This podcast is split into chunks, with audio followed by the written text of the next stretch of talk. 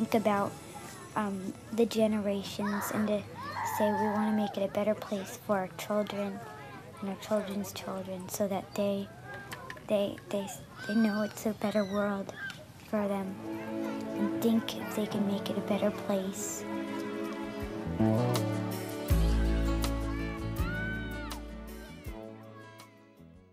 Olá, bem-vindos ao segundo episódio do podcast Sonhar e Realizar está ao alcance de todos. A minha profissão permite-me conhecer verdadeiramente a história dos meus clientes. Muitos deles servem-me de inspiração e exemplo. A partilha que vos trago hoje é de um desses casos. Manuel Cruz, mais conhecido por Professor Cirilo, tem 73 anos e a sua recuperação pode quase ser considerada um milagre sempre foi uma pessoa proativa que lutou pelos seus sonhos e pela construção da sua vida. Em 2016, sofreu um AVC hemorrágico que, segundo os médicos, poderia ter sido fatal. Teve uma recuperação fantástica e agora apresenta-se em excelente forma física, sem grandes sequelas visíveis. Faz pilates, natação, frequenta a Universidade Sénior, é avô, pai, marido e amigo e continua a manter a paixão pela vida. Vamos então conhecer um bocadinho mais da sua história na primeira pessoa. Boa noite, professor Cirilo. Ah, vamos então começar com as perguntas. Diga-me, como foi o seu percurso de vida até acontecer o AVC? Quais os seus maiores desafios e conquistas? Uh, ora, o meu percurso de vida até ter o AVC, eu vou dividi-lo uh, em várias partes. Primeiro, quando eu tinha cerca de 10 anos, fui para um seminário, portanto saí de casa. O meu sonho, segundo a educação que eu tive, era ir para a África, ser missionário. Portanto, fui para um, um seminário, portanto, entendendo que era um instituto missionário. Era esse o meu objetivo. Portanto, com 10, 10, 10 anos e meio, mais ou menos, saí de casa. É evidente que a educação num seminário é uma educação rigorosa em todos os aspectos e os contactos com o mundo exterior são o, eram o mais reduzido possível, por, mesmo com a família.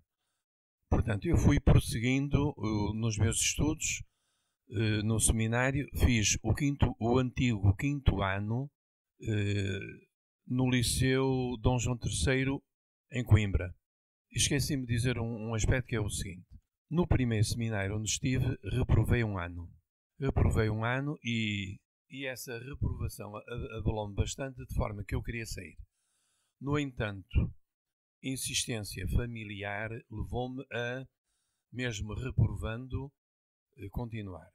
E então fui fazer o tal exame em Coimbra, no quinto ano, e obtive eh, a nota máxima. Tentei sempre alcançar objetivos, mesmo a nível escolar e de canto, que era uma das características usadas. Portanto, quando se fala aí de momentos de relax, etc., era o canto e passeios a pé. E, e jogar, jogar bastante. Futebol, voleibol, basquetebol, corridas, o máximo que podia, etc. Depois, no outro seminário já de nível superior, também essas características mais relaxantes prosseguiram. Eh, canto a nível já bastante, bastante bom. Futebol estava inscrito com, com outros eh, seminários que circulavam em torno da cidade de Lisboa, na Associação de Futebol de Lisboa. Eh, portanto, uma preparação física bastante razoável. Em, mais ou menos em 1972, resolvi interromper esta carreira mais ou menos religiosa porque considerava que para ser honesto comigo próprio devia interromper. E, nessa altura já conhecia a Elizabeth. o primeiro encontro com ela foi em Fátima. É curioso isso. e depois, portanto, tinha duas opções. Ou continuava e com perspectivas de mentir, ou então saía com perspectivas de fazer o serviço militar. E escolhi sair e fazer o serviço militar, mesmo violento e, e fiz a especialidade de fuzileiro especial. E eu tinha possibilidades, porque como já estava inscrito na universidade, tinha possibilidade de vir a ser oficial. Ora bem, além do corte da distância da família e da Elizabeth, era um mundo completamente diferente daquele que eu tinha vivido anteriormente. E que remédio tive se não adaptar? Essa adaptação foi mais custosa quando saí da escola naval, porque saindo da escola naval fui para a escola de fuzileiros. E aí a preparação militar, físico, quer de companheirismo, quer de uso de armas, quer de variedade de exercícios físicos, foi sendo cada vez mais violento. Por exemplo, acerca da violência, menciono idas desde a escola de fuzileiros até à Serra da Rábida, ao cume da Serra da Rábida, que estaria por nossa conta, para andarmos ali aos tiros, dormirmos ao, ao relento e comermos as tais as célebres rações de combate. Outra experiência em termos de semanas de campo foi em São Jacinto Aveiro. Um, uma das práticas usuais era ouvirmos tiros de noite. Sei lá, um indivíduo tem sono, então encosta-se a uma árvore, põe uma espécie de lona por cima e dorme, encostado à árvore ou em cima das pedras ou do mato. E essa era uma preparação rigorosa. E tinha que se aguentar, custasse o custasse. Eu penso que isso foi muito importante para aguentar eh, dificuldades de qualquer ordem. É só para saberem que as pessoas eram preparadas para. Os, os militares eram preparados precisamente para isso. Aguentar física e psiquicamente. Mesmo que me tratassem mal, mesmo que me vexassem ou gozassem comigo, tinha que, tinha que se aguentar. Nesses momentos em que, em que o tratavam mal, o que é que pensava para, para se aguentar? Que, que características desenvolveu, tanto no, nos fuzileiros como no seminário, em termos práticos? O que eu pensava é que eu estava ali porque queria. E, portanto, se queria ou se quis, tinha que. E, e, portanto, o meu objetivo era fazer, quando estava no serviço militar, fazer o serviço militar o mais depressa possível. E tinham-me garantido, quando foi uh, a inspeção militar, que nos fuzileiros só estaria dois anos e meio. E, portanto, eu queria, como dei um grande salto na minha vida, o meu objetivo era casar, constituir uma família, como eu queria, de uma forma livre. E, portanto, tinha que aguentar, custasse o que custasse. Depois de sair dos fuzileiros, o que é que fez da sua vida? Quando terminou o curso, como eu disse, fiz de propósito para ficar eliminado do curso de fuzileiros especiais, porque um dos meus objetivos, como já estava inscrito na universidade, era ficar cá em Portugal para retomar o curso de filosofia que eu tinha iniciado, acabar o curso e depois casar. Mas as coisas serão furadas porque um camarada partiu um pulso. Ele diz que foi por culpa minha a jogar a bola. E como ele partiu o pulso, ele estava, devia ter uma cunha qualquer para ir para Cabo Verde, e então o meu destino foi ir para Cabo Verde. Eu então fui para Cabo Verde ser segundo oficial de um pelotão de fuzileiros, que não fazia nada, nada de especial por lá, a não ser guardar estações radionavais. Depois, entretanto, deu-se o 25 de Abril e eu estava em Cabo Verde quando se deu o 25 de Abril. É, é curioso que muitas pessoas não sabem que o general Spínola, quando falou e proclamou a independência de Angola, da Guiné e de Moçambique, esqueceu-se de falar da independência, independência de Cabo Verde e os cabo-verdianos revoltaram-se. E uh, o comando naval, onde eu estava em Cabo Verde, embora os fuzileiros tivessem lá uma base, uma base à parte do comando naval, um oficial já ligado ao, ao movimento das Forças Armadas pediu-me para ver o que é que se passava com os cabo-verdianos, em termos, porque houve sublevações e pancadaria todos, por todos os lados. E como eu jogava a bola por lá e conhecia gente, para falar, para ir. Foi um bocado de aventureirismo. e uma certa curiosidade. Ver se conhecia alguém para, eh, digamos, fazermos uma transição pacífica com os cabo-verdianos. E, e, eu fui de Jeep Palerma, aventureiro Palerma, de Jeep sem ar, desarmado completamente e sem guarda-costas, e o meu Jeep foi cercado e abanado. Saí do Jeep e um, um sujeito perguntou-me: Acredita em Deus? E eu disse: Acredito. Olha, mas eu quero agora falar, disse eu, quero falar com alguém que esteja relacionado com este, esta, estas manifestações. Ele levou-me a um senhor, o qual, a quem eu expliquei qual era a minha missão, e ele, por sua vez, levou-me ao, uh, ao, ao, subterrâneo, não, mas aos baixos de uma casa, onde estavam indivíduos a quem eu me apresentei e, e eles disseram: Nós sabemos muito bem quem é o senhor. O que é que o senhor quer? Olha, eu venho da parte dos comandos dos meus chefes do comando naval. Queríamos fazer isto, é, queríamos uma transição pacífica aqui em Cabo Verde. Não queríamos que se repetissem as pancadarias entre os marinheiros, fuzileiros e cabo-verdianos. Porque essas pancadarias implicavam pedras, tiros não, mas também eh, ferros e entradas em casas civis particulares. Olha, eu agora tenho que ir ao comando naval e vocês depois procuram-me, faz favor. Eles no dia seguinte vieram ter comigo e eu apresentei-os aos comandos relacionados com, aos comandantes relacionados com o movimento das Forças Armadas e a, pronto, e a partir daí regressei à minha base, que era a base dos fuzileiros, e dois meses depois viemos embora de, de avião fui des, desmobilizado. É, é, evidente que a Elizabeth comunicou sempre comigo por uh, aqueles famosos aerogramas.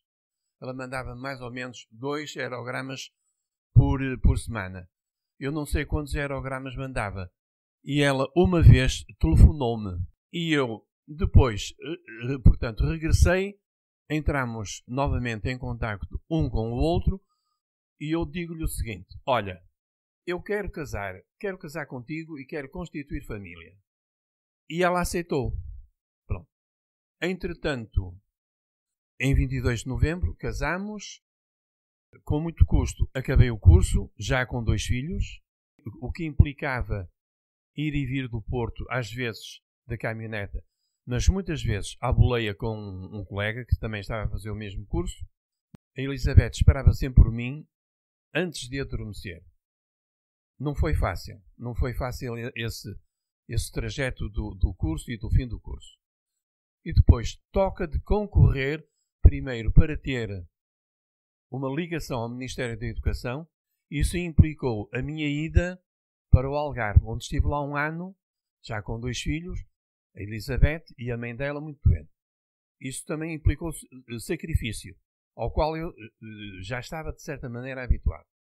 Ora bem, como já tinha uma boa nota de licenciatura e tinha alguns anos de serviço porque dei aulas de moral e religião católica no ciclo, concorri para estágio que fui fazer em Braga e a minha nota profissional eh, foi 16, eh, permitiu-me concorrer para, para efetivo ou agregado por aqui perto consegui agregação aqui eh, na escola de Dom Dinis, em Santo Isto, dando aulas à noite, e depois fui percorrendo aqui umas capelinhas até ficar efetivo.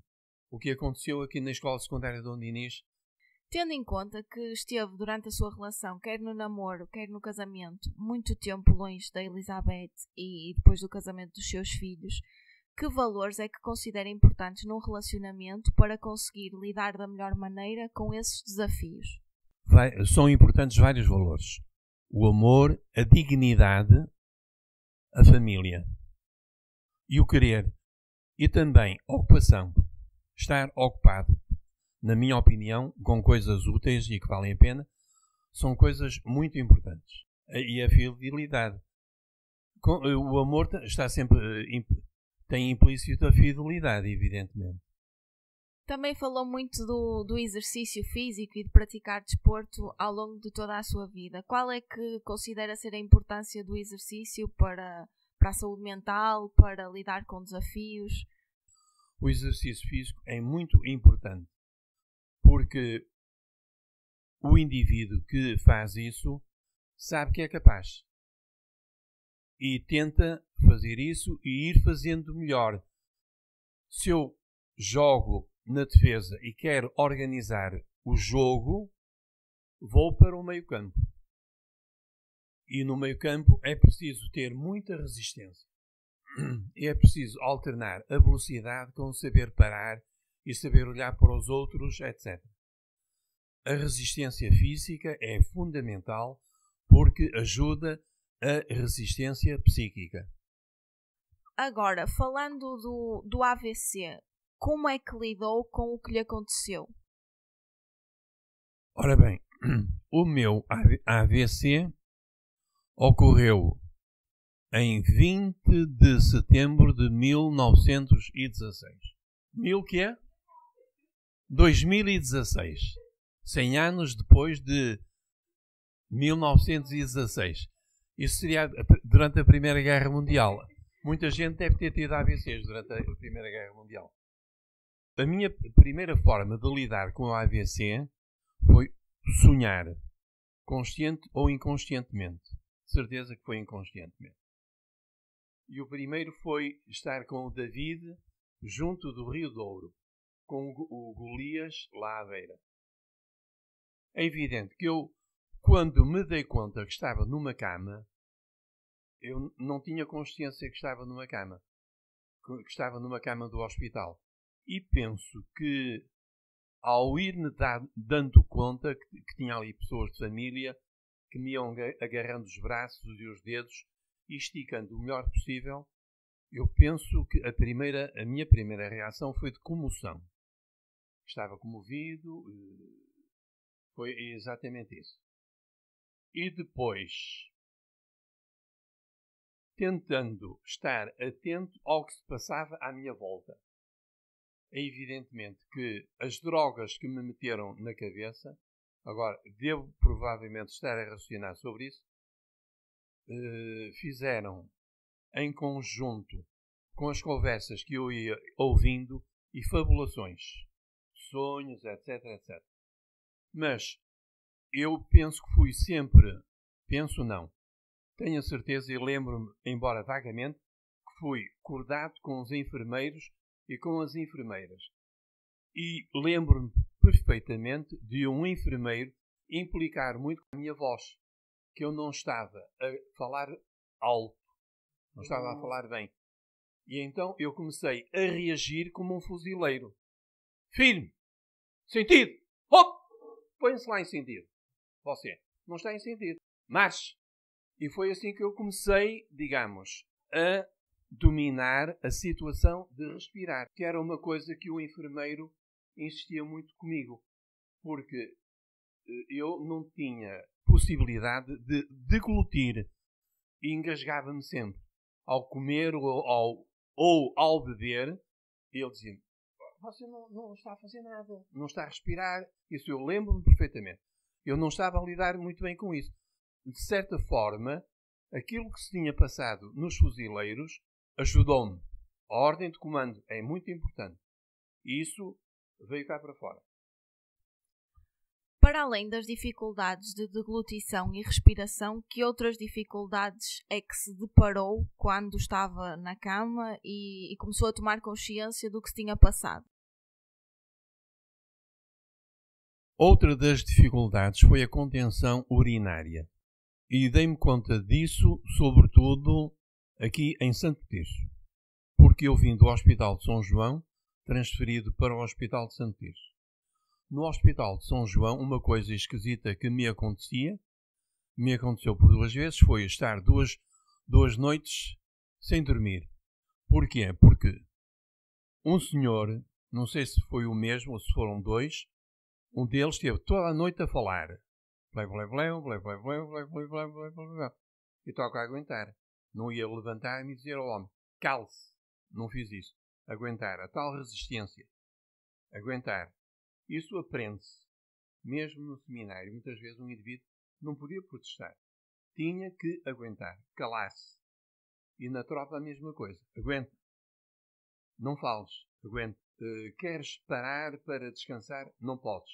Tens que andar sempre em frente. Andar, andar, andar. Caminhar, caminhar, caminhar. Queres beber? Não tens água.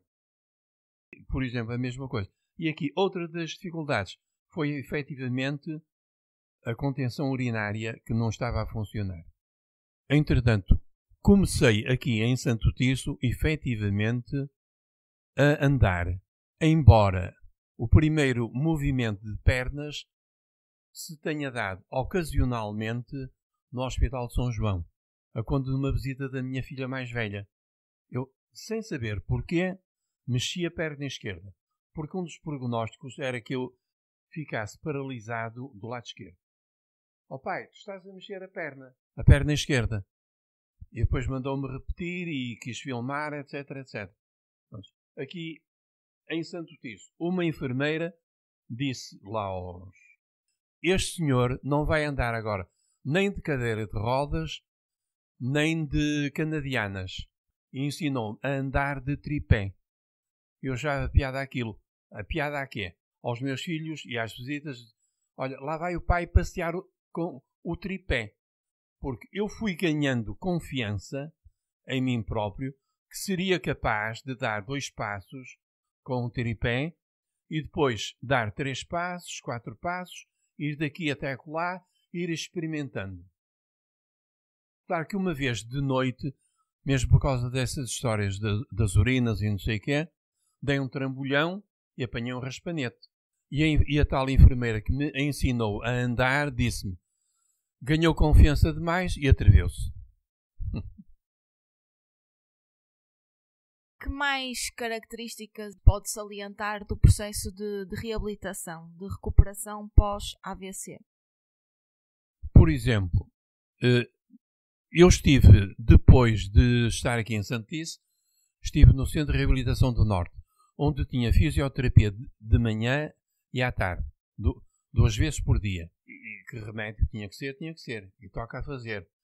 E curiosamente, a minha mulher ia-me visitar muitas vezes lá ao Centro de Reabilitação do Norte, todos os dias, de manhã e à tarde, e falávamos, conversávamos, embora eu às vezes ou estava cansado ou coisa assim parecida, adormecia. E depois de vir de lá, fazer mesmo jogos de computador jogos de palavras, jogos de, de lógica e de memória, que foram coisas que eu não, uh, não perdi, mas fui sempre mantendo e exercitando. Como também ler, eu li durante estes anos vários livros da Isabel Stilwell, livros sobre as rainhas de Portugal, bem como fiz vários poemas, um dos quais a menina que está aqui à frente conhece. E, claro, depois uh, fui fazer fisioterapia aqui na, na Misericórdia de Santo Tirso. E, ao mesmo tempo, também uma sua amiga, a menina Ruth, me foi fazendo fisioterapia ocupacional, que é uma das minhas dificuldades sobretudo em ordenar coisas. É um falhanço meu. E depois fui fazendo pilates até ao momento. Quando estava a fazer fisioterapia e lhe pediam alguma tarefa que não conseguisse executar, como é que lidava com a frustração? Não me sentia frustrado, primeiro, mas tentava pedia à, pessoa, à, fisioterapeuta que fizesse. Primeiro eu observava e tinha a certeza absoluta que, ia, que iria ser capaz de fazer. Se ela era capaz de fazer, eu também era capaz de fazer.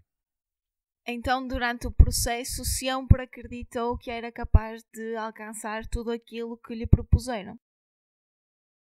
Basicamente, sim. Eu tenho, eh, digamos, crença que nas capacidades do ser humano, quer mentais, quer psíquicas, quer físicas. É evidente, eh, há, coisa, há aspectos físicos a nível de, doença, de doenças, por exemplo, não, que não somos capazes. Mas eu tenho propósitos, alguns, um ou outro, que consegui, mesmo em termos de terapia ocupacional, porque os livros, aquela quantidade enorme de livros que a menina conhece e que estão lá em cima, estão todos catalogados, estão todos em computador. E eu penso que é interessante fazer estas coisas porque são sempre aventuras. Foram aventuras e desafios que o ajudaram a exercitar, manter e recuperar algumas capacidades, nomeadamente relativas à terapia ocupacional.